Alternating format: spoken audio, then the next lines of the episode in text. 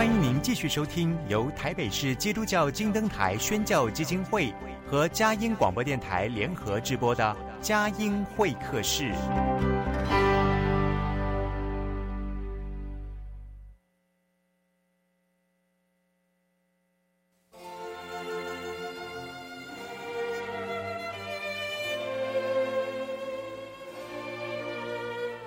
有了朋友的陪伴，人生不会寂寞孤单。在这个充满着欢笑和泪水的节目园地，愿它能带给我们生命的温暖与共鸣。亲爱的朋友，欢迎来到佳音会客室，让我们彼此真心分享，真诚以待。让我们一起留住感动。追寻光明。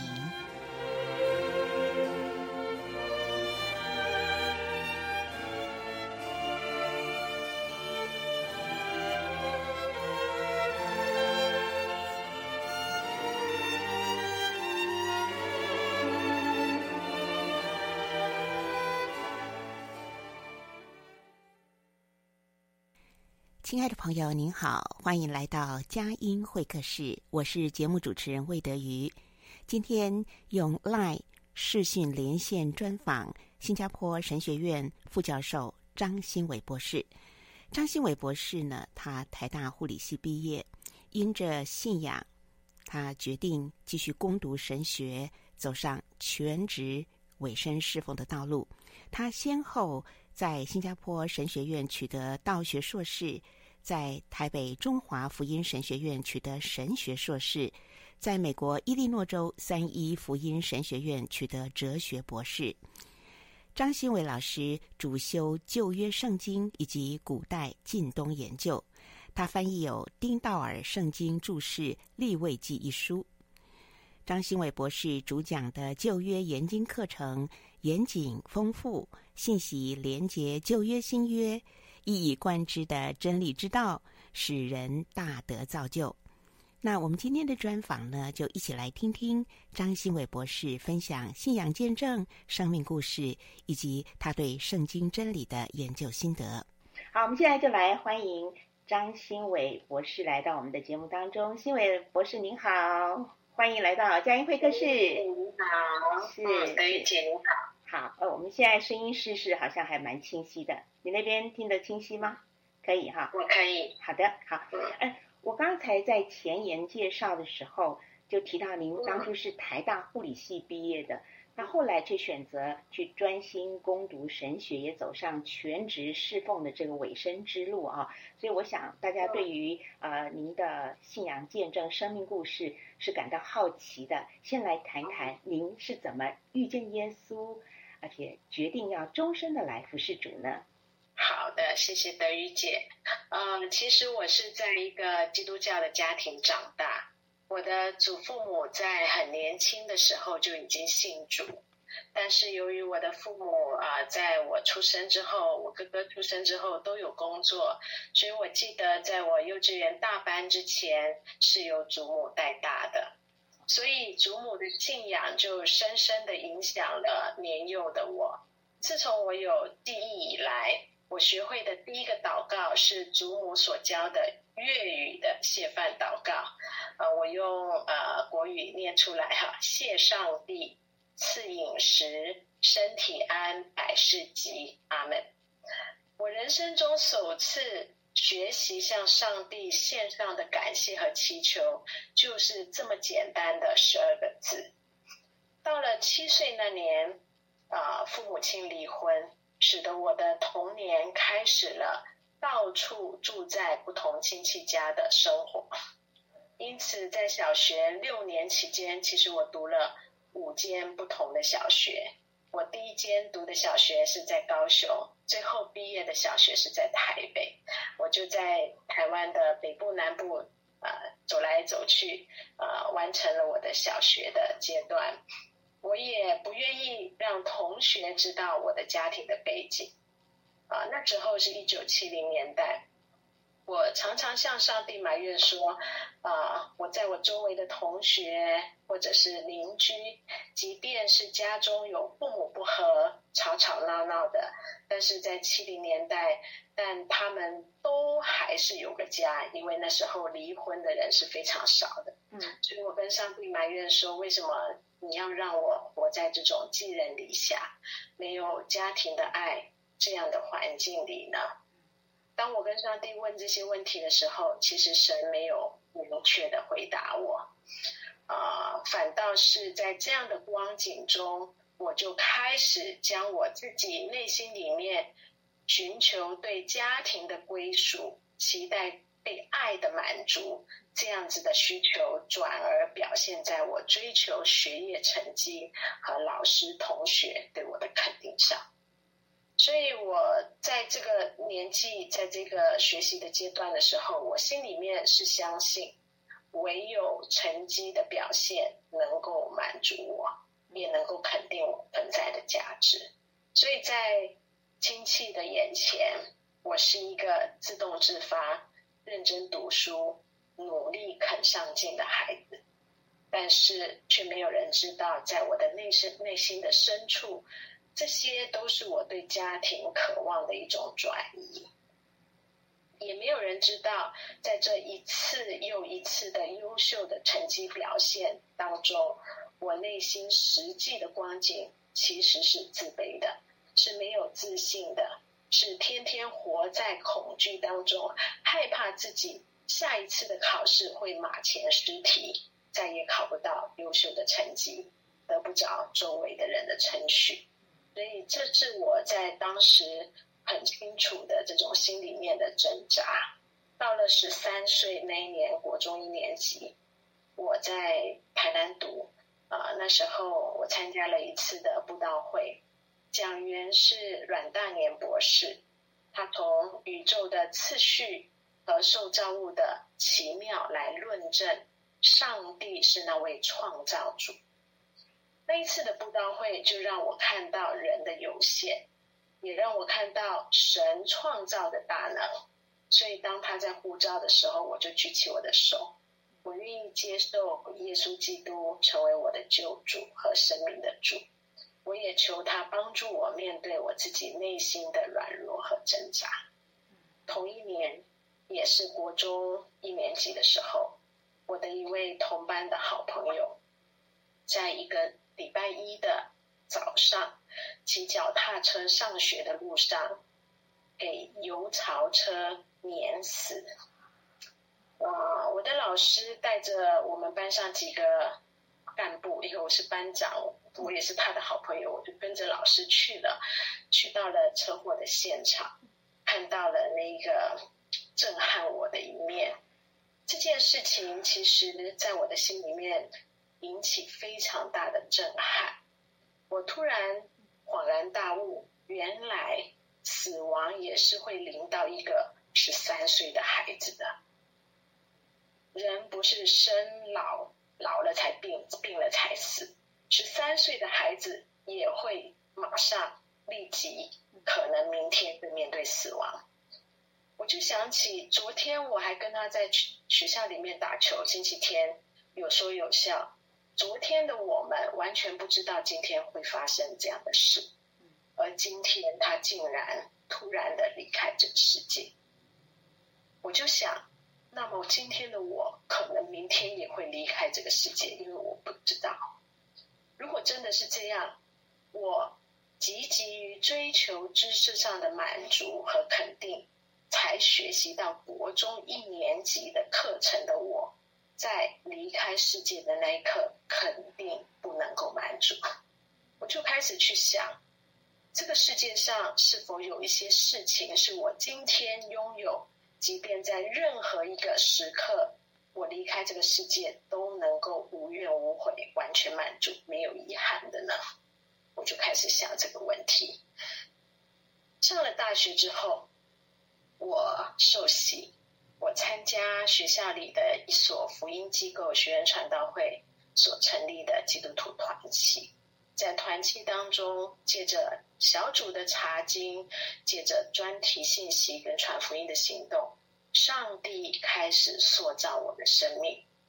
我也开始学习每天个人读经祷告，经历到上帝话语的真实和能力，也开始踏出信心的一步，在团契、在教会当中来服侍神。渐渐的，在这个成长的过程中，上帝就帮助我突破了自卑、完美主义和害怕失败的束缚。我很清楚的知道，也经历到，在上帝的爱里，他挪去我心中的不安和恐惧，他帮助我接纳自己，接纳我自己的家庭背景，也从他的眼光中肯定我自己存在的价值。他是爱我，为我舍己，他在十字架上为我舍命。使我的罪恶过犯得蒙赦免，赐给我力量胜过自己给自己的束缚和矛盾，并且能够将自己不能掌握的未来全然交托在他最稳妥的手当中。这是我怎么信主、怎么经历上帝改变的分享。接下来我快快的说一下，为什么我转换跑道，从护理专业到进修神学的过程。嗯，其实大学一年级寒假的时候，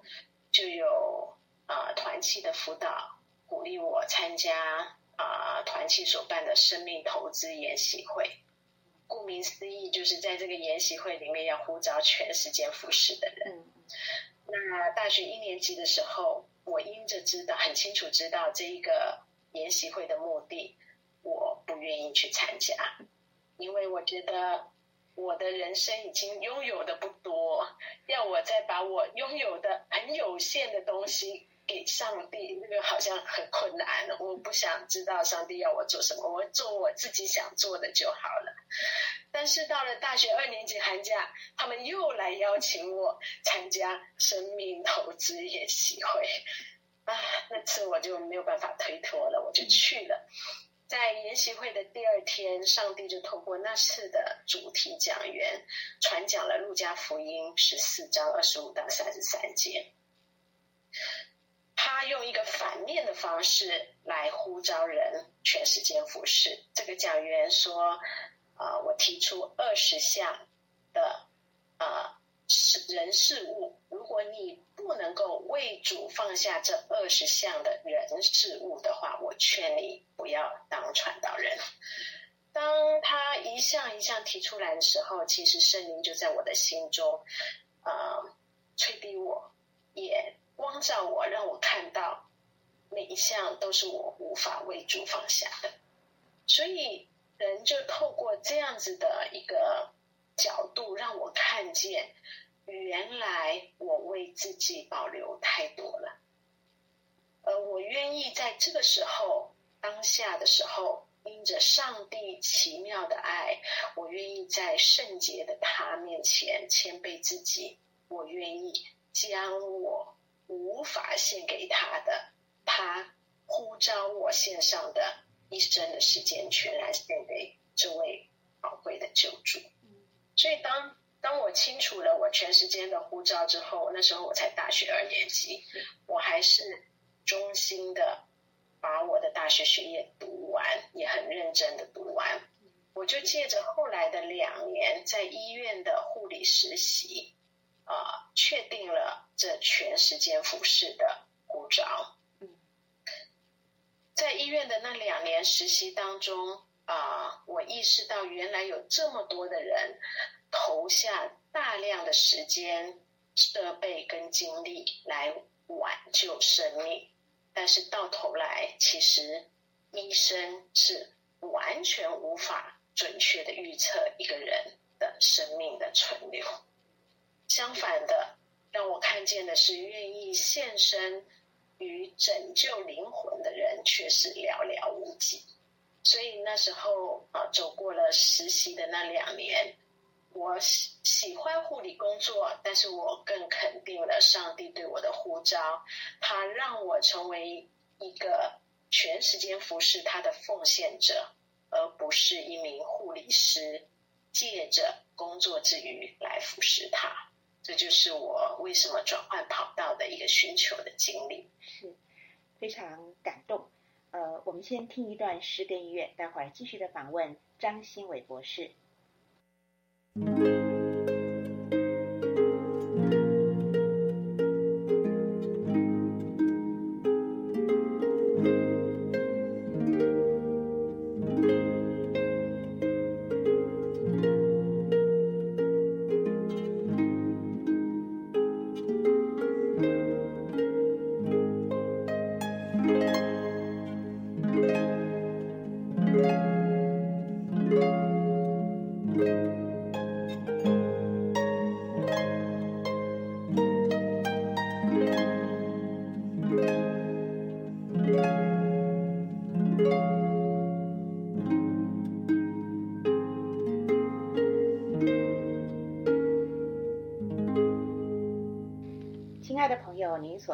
是佳音会客室，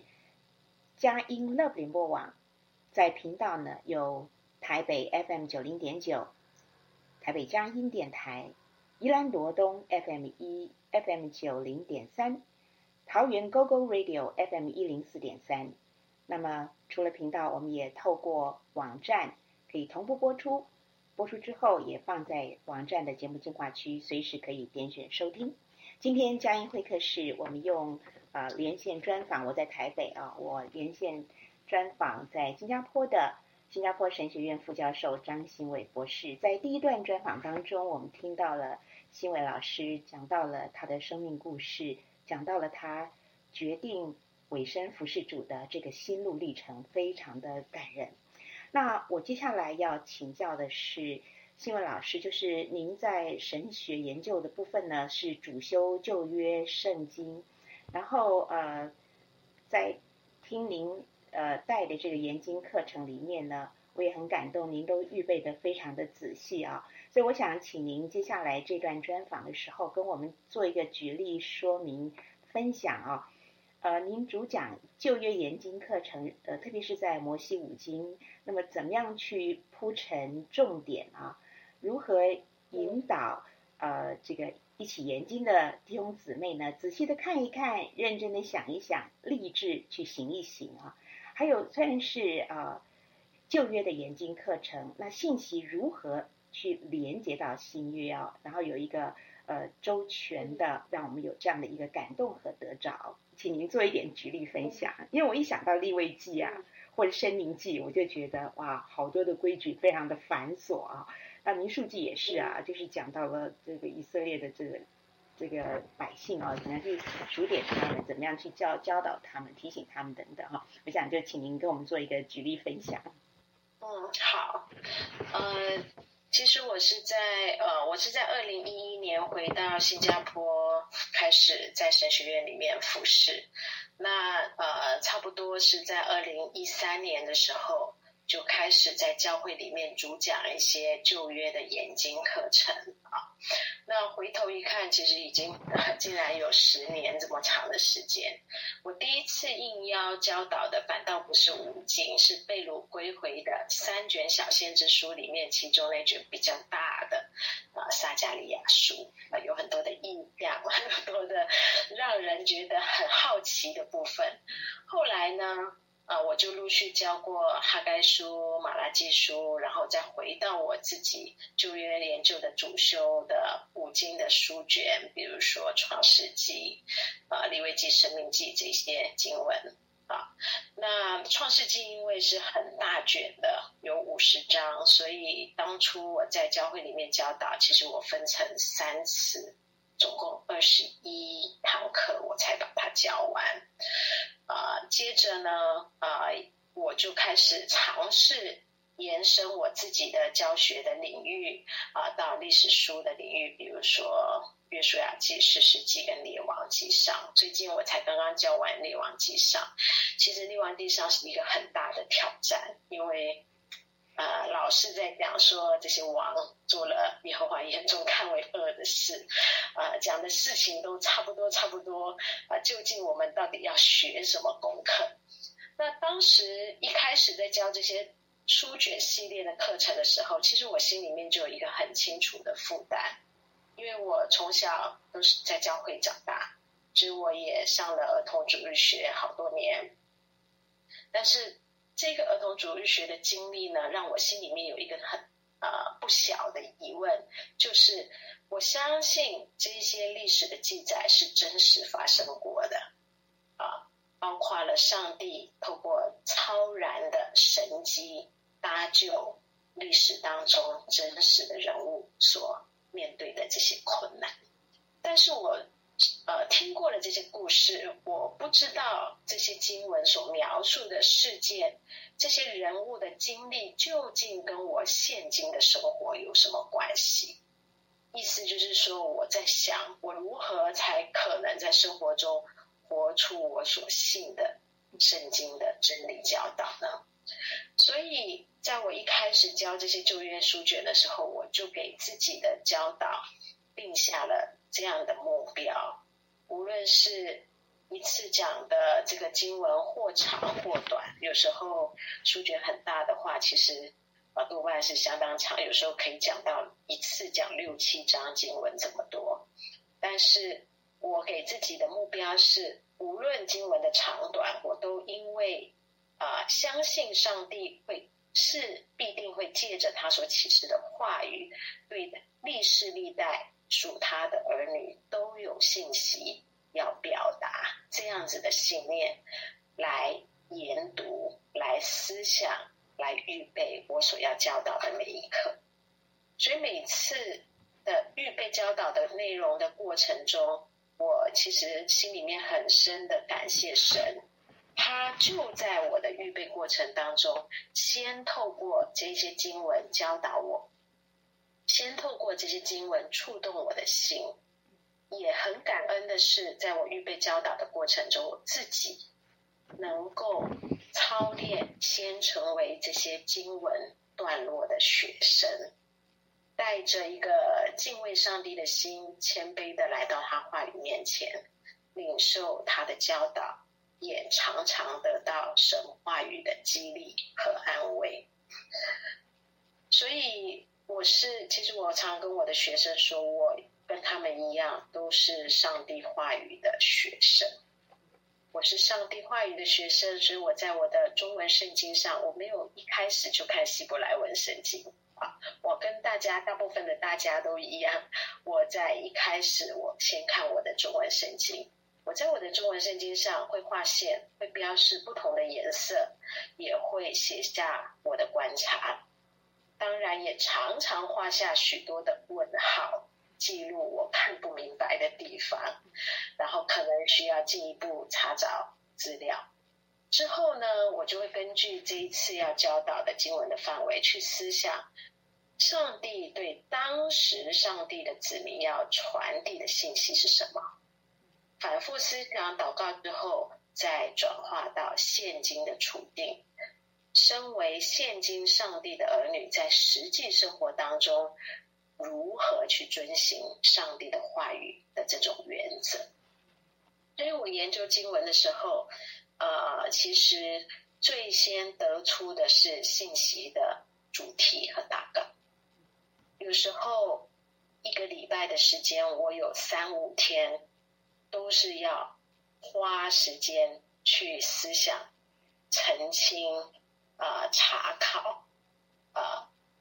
常常是面对一种像难产这样的困难啊，去，因为我要从六七章的经文找到一样一个主题，然后呢，啊、呃，它的信息是什么？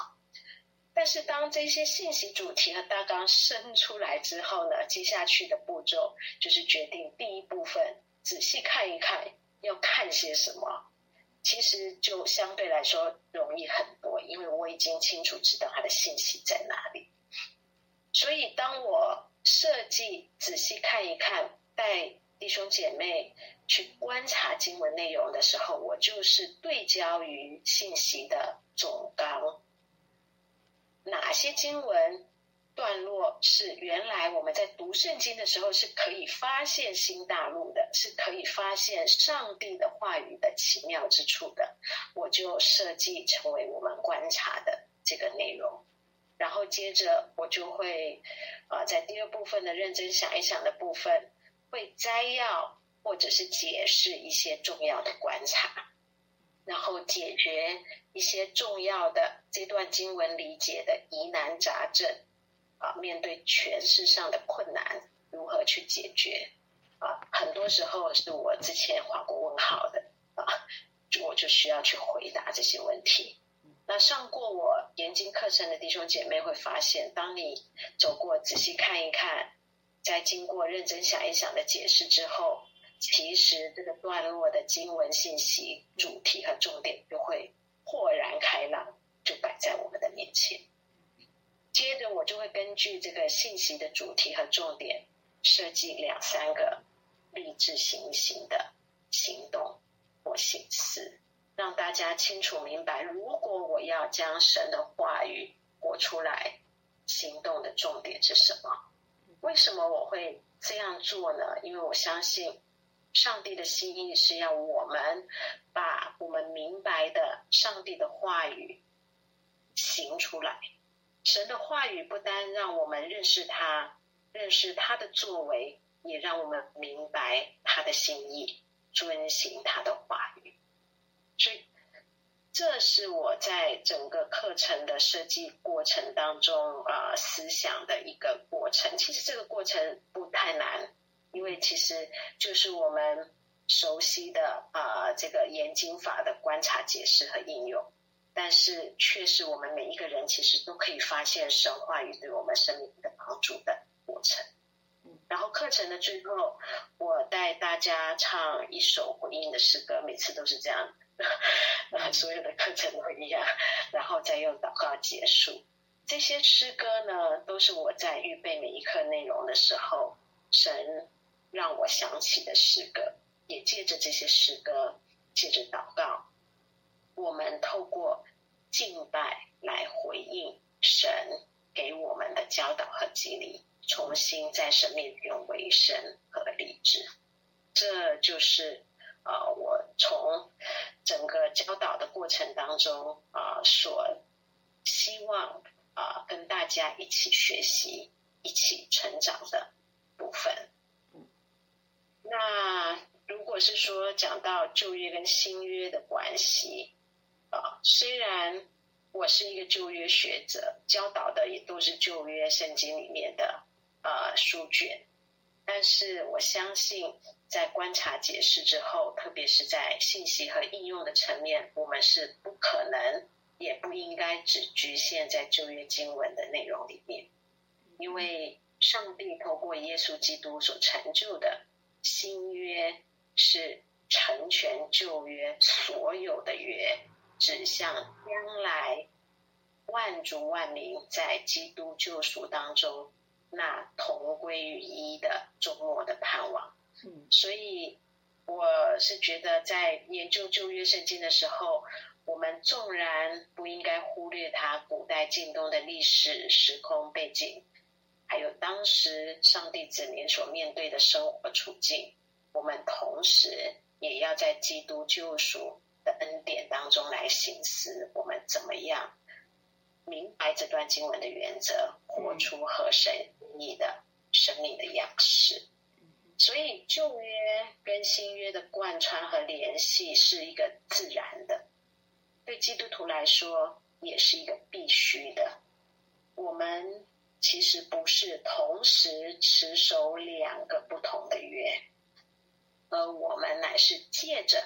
旧约和新约一起来明白上帝从创世一直到终末。完全得赎，我们完全得赎的时候，神对他儿女的心意是什么？所以旧约跟新约，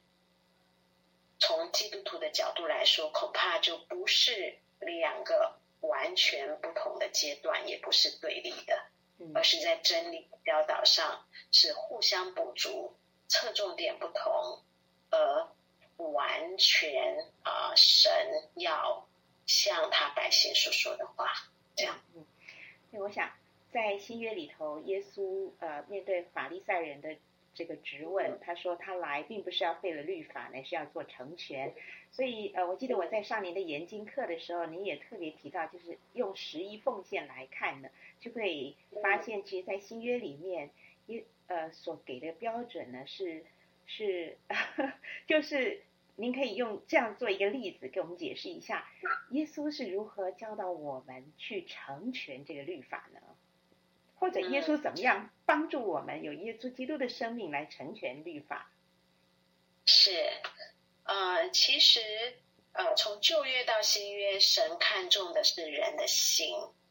但是在旧约的时候，啊、呃、呃，耶稣基督还没有完成救赎，还没有呃圣灵还没有赐下的时候，啊、呃，其实呃，我们看到的相对来说是有很多具体明确的标准。让他们看见上帝的属性、上帝的作为、上帝的心意是什么，然后期待他们去遵守。就好像德玉姐讲的这个十一奉献，呃，旧约就很清楚的讲，因为立位支派的啊、这个支派呢是没有得到分地的，他们是被上帝呼召，专心打理会幕或者是圣殿的事务、敬拜上帝的事务，所以呃。以色列百姓都要将十分之一啊的这个收成啊奉献给上帝，然后上帝会将这一些奉献里面的一部分啊分给立位支派啊的这些祭司的子孙去取用，供应他们的需要，还有其他的啊社会当中需要的这些弱势的群体的需要。那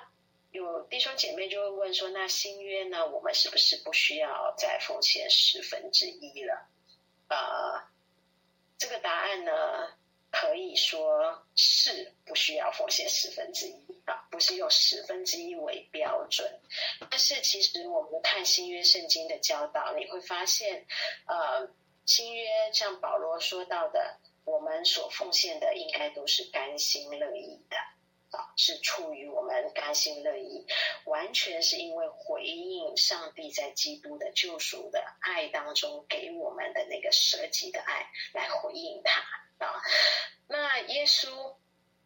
称许的奉献呢？其实我们看到福音书记载，其中一个很明显的就是寡妇的两个小钱啊。这位寡妇献上她的两个小钱，那两个小钱是她养生的所有。啊这一个奉献呢，其实就表明他对神的回应的心，还有他对神全然信靠的心啊，他的生活，他他相信神必供应他的需要。那在新约圣经里面比较明显教导我们基督徒啊，就是信了主的基督徒应该怎么样看献上这件事呢，啊，其中一段经文就是罗马书十二章的第一、第二节。其实保罗告诉我们说，我们要啊将身体献上，当做活祭是理所当然的啊。那呃这样子的一个教导呢，其实就超越了几分之几的教导。其实神期待基督徒是全人的委身，既然你是全人的委身，就包含了你。所有的拥有的一切，嗯，所以在新约的教导当中呢，呃，因着基督的救赎，因着圣灵的内住，我们能够靠着圣灵的能力，活出讨神喜悦的生命的样式。嗯，所以在十一奉献上呢，其实我们是呃超越了旧约的那个十分之一的限制，而是。神给我们的挑战是一个新的挑战，他不告诉你几分之几，但是你自己会知道你应该献上多少。那我会跟啊、呃、教会的弟兄姐妹说，啊、呃，如果你实在不知道啊、呃、你要奉献几分之几，然后你也从来没有操练过类似这样的奉献，其实旧约的十分之一可以成为我们开始操练的一个目标。如果你从来没有操练过，呃，你想开始操练，你觉得十分之一对你来说，呃，很大的困难。其实你，呃，不开始是永远不可能开始的，总要踏出一步，信靠的一步。所以，如果你真的无法献上十分之一，啊，你从今年的目标二十分之一到明年的目标再进到十分之一，踏出那信心的一步，去操练、去学习、去用啊，我们在这一方面的线上，成为我们对神的敬拜跟学习，依靠它的供应的一个途径。对，谢谢新伟老师啊。呃这么美好的一个分享和教导，好，我们呃听一段诗歌音乐，待会儿继续的来访问张新伟老师。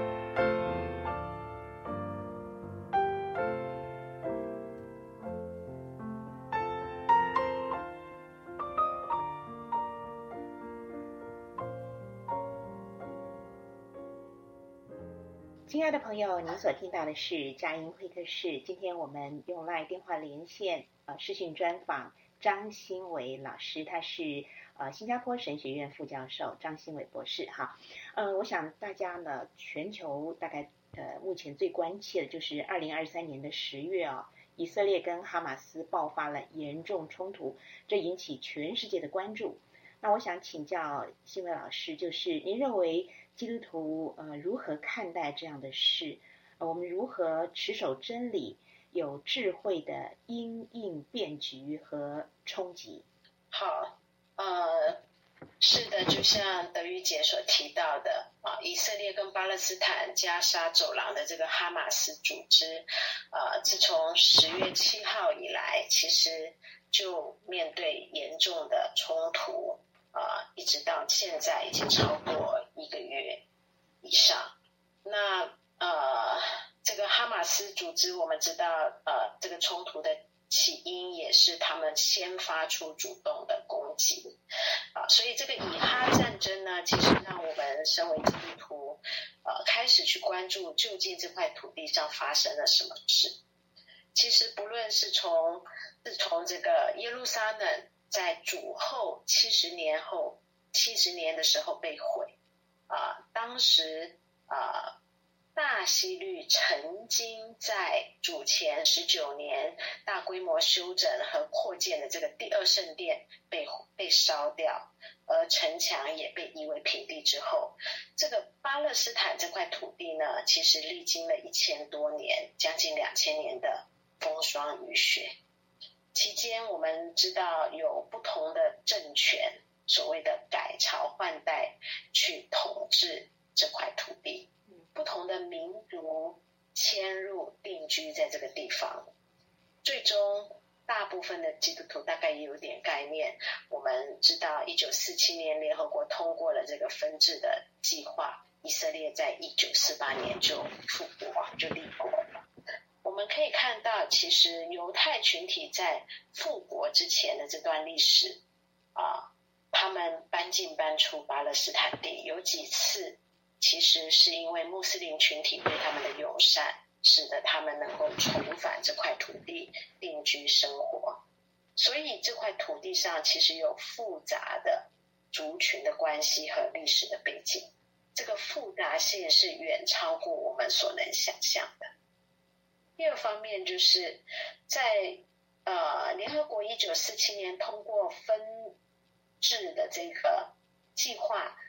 以色列一九四八年立国之后到今天，其实啊、以巴勒斯坦人为主的加沙，还有西岸和以色列国土之间的关系，一直以来。啊、就以加沙走廊这一块最靠近埃及沿地中海的平原地带，跟以色列关系是最紧张的。为什么会这样呢？因为由于这块土地，这块平原的地带，跟以色列国土基本上是完全相连的，它只有一面是面对地中海的，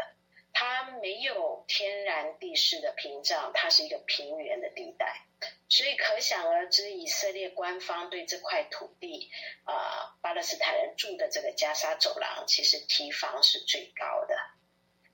几十年来，许多的原因造成了最终我们看到的现状。呃，在这一次的以哈冲突当中，我我想大大概大家才知道，原来加沙跟以色列之间是有一个隔离墙的。啊，最早的一段隔离墙大概长六十公里，是在一九九四年的时候开始建筑的，而两千年九月，啊，这一这块土地就加沙走廊这边爆发了群众起义，所以巴勒斯坦人就拆毁了大部分当时的隔离墙，然后接着发生的就是许多次的恐怖攻击对以色列。所以在两千年十二月到两千零一年，呃六月，以色列就重建了整个隔离墙，它是八公尺高，整个加沙地方都围起来了，加上了非常高科技的这种观察哨兵站，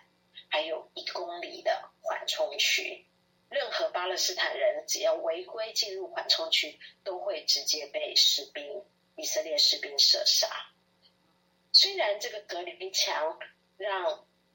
全世界的人看到，或者让以色列也感受到，它能够有效地拦阻极端恐怖分子对以色列的袭击，特别是从加沙走廊的这个哈马斯的组织。但是我们也很很清楚知道，这一堵的墙使得住在加沙的两百万的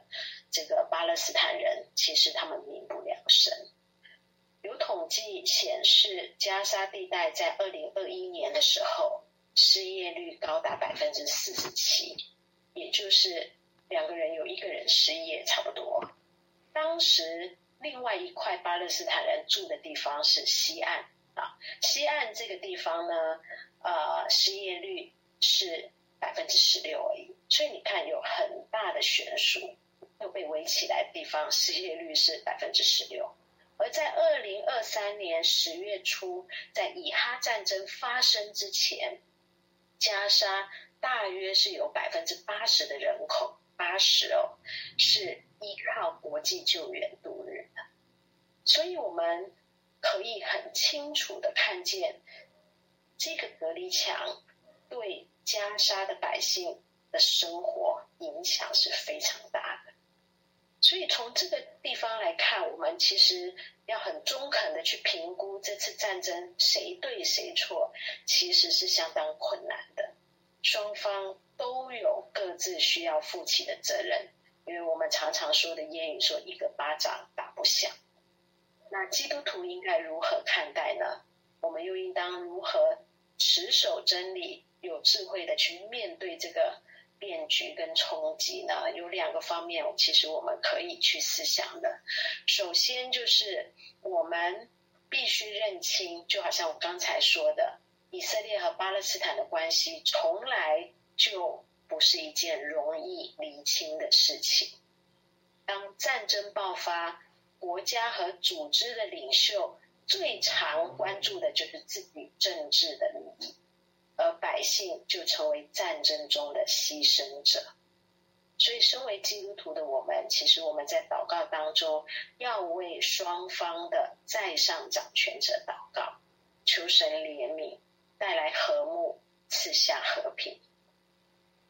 第二方面，身为基督徒的我们应该清楚的是，当基督在十字架上为众人的罪死了，第三天从死里复活，成就了救赎之后，以弗所书二章十一到二十二节这么说：基督自己就是我们的和平，以他自己的身体终止了冤仇，但使我们因信基督与神和好，也使我们外邦人和犹太人在基督里同归于一，成为神家里的人。所以我们在以哈冲突里面，身为基督徒，我们当选边站吗？其实不是，我们不应该选边站，我们是应该站在神这边。我们若认为在教会以外，上帝还给犹太人有特殊的地位，有从神而来的应许，有单单得着巴勒斯坦地的权利，这样我们对神子民群体的概念就有偏差。如果我们认为神子民的群体现今仍然是教会，再加上犹太人的话，这并不是神的心意，因为在呃保罗的书信里面已经讲得很清楚，以弗所书讲到外邦人跟犹太人在基督里已经同归于一了，所以基督已经成全了旧约的逾约，包含了亚伯拉罕之约、摩西之约和大卫之约。如今我们在基督里所切盼的是天上那永不震动的国。约翰福音十八章三十六节，耶稣说：“我的国不属这世界，我的国不在这里。”所以，从基督徒的眼光来看，我们应该清楚地认知，巴勒斯坦人、以色列人都需要认识耶稣。唯有在基督救赎当中，过去的冤仇才能够终止。我们不要被恶所胜。反要以善胜恶，而基督徒应该怎么回应呢？其实我们应该积极为他们祷告，为这些失去亲人的人祷告，求神安慰；为这些被抓成为人质的人的安全来祷告；为暴力冲突能够早日结束。为这些袈裟受苦的百姓能够得着人道的援助来祷告，为各地呃因着这个战争兴起了反犹太人的示威运动来祷告，求神使用基督徒促成两边的和睦，也为着以色列、巴勒斯坦的人能够认识基督，成为神的儿女来祷告。求神保守我们，就是不要因着以哈的冲突，使得基督教会属他的儿女被撕裂。因为神在基督里呼召我们的是竭力保守圣灵所赐和唯一的信。嗯，让我们彼此相爱，活出见证福音的大能。是，阿门。好，在今天呃访问的最后，我要请张信伟老师来分享。林深觉得力蒙恩的圣经经文。嗯，呃，在我的服侍的经历当中啊、其实，在最早期啊、在学生工作里面，我呃深深受到一一啊、一段经文的这个呃激励，就是歌罗西书一章二十八到二十九节。这段经文说：“我们传扬他是用诸般的智慧。”劝诫个人，教导个人，要把个人在基督里完完全全的献上。我也为此劳苦，照着他在我里面运用的大能，尽心竭力。这段经文啊、让我看见，无论是我从前啊、在学员传道会里面啊、服侍的学生的群体，或是我后来。啊，在教会当中与我的丈夫配搭，啊，在教会当中的牧养工作，甚至到我现在在神学院里面的教导，其实我们在服侍上帝的百姓的这个过程当中，我们是需要花时间陪伴他们，在真理当中教导他们，啊，帮助他们委身在基督里，因为只有。神能够让人成长，只有在神的话语里面，属神的儿女能够找到每一天生活的力量。所以，呃，哥罗西书一章二十八到二十九节就激励我，呃，透过神的话语的教导，不但我自己能够啊、呃、成熟的在基督里献上啊。呃成为荣耀主的器皿，我也能够在神的话语的教导当中，把人带到上帝的面前，让他们成长成熟，来荣耀神来被主使用。感谢今天的专访，呃，张新伟博士跟我们分享了许多宝贵的观点，还有呃，我觉得您也是呃一再的恳切的说我们要多祷告。那好不好？在我们今天访问的最后，我们就邀请新加坡神学院我们今天专访的这位嘉宾，新加坡神学院的副教授张新伟博士来。为收音机旁、网站旁收听我们节目的所有的听众朋友，我们一起请您来为我们来做一个祝祷，做结束。好。亲爱的天父上帝，我们来到你面前，向你献上感谢。谢谢你是我们在天上掌权的阿爸天父，主事的无论世界的局势如何的改变。我们的生活面对多大的挑战，主，我们深信，我们也坚定的相信你是掌权的主。主，你是不误事的上帝，你在世上行做你的心意，你不休息也不打盹。让我们坚定的信靠你，认真的寻求你的心意，认真的认识你话语的教导。将我们的生命完全委身在你的话语当中，主啊，当我们不能够啊、靠自己，不能够靠自己讨你的喜悦，不能够靠自己遵行你话语的时候，主啊，我们真在你的面前向你恳求，求你加添力量给我们，因为我们知道，主你的恩典够我们用，愿主你成为我们的帮助。让我们坚定的跟随你，直到见你面的日子。我们将祷告祈求，是奉耶稣基督的名。阿门。谢谢张新伟老师接受我们的专访，也谢谢收音机旁所有的听众朋友的收听。祝福大家满有喜乐与平安。谢谢您，谢谢，拜拜，拜拜。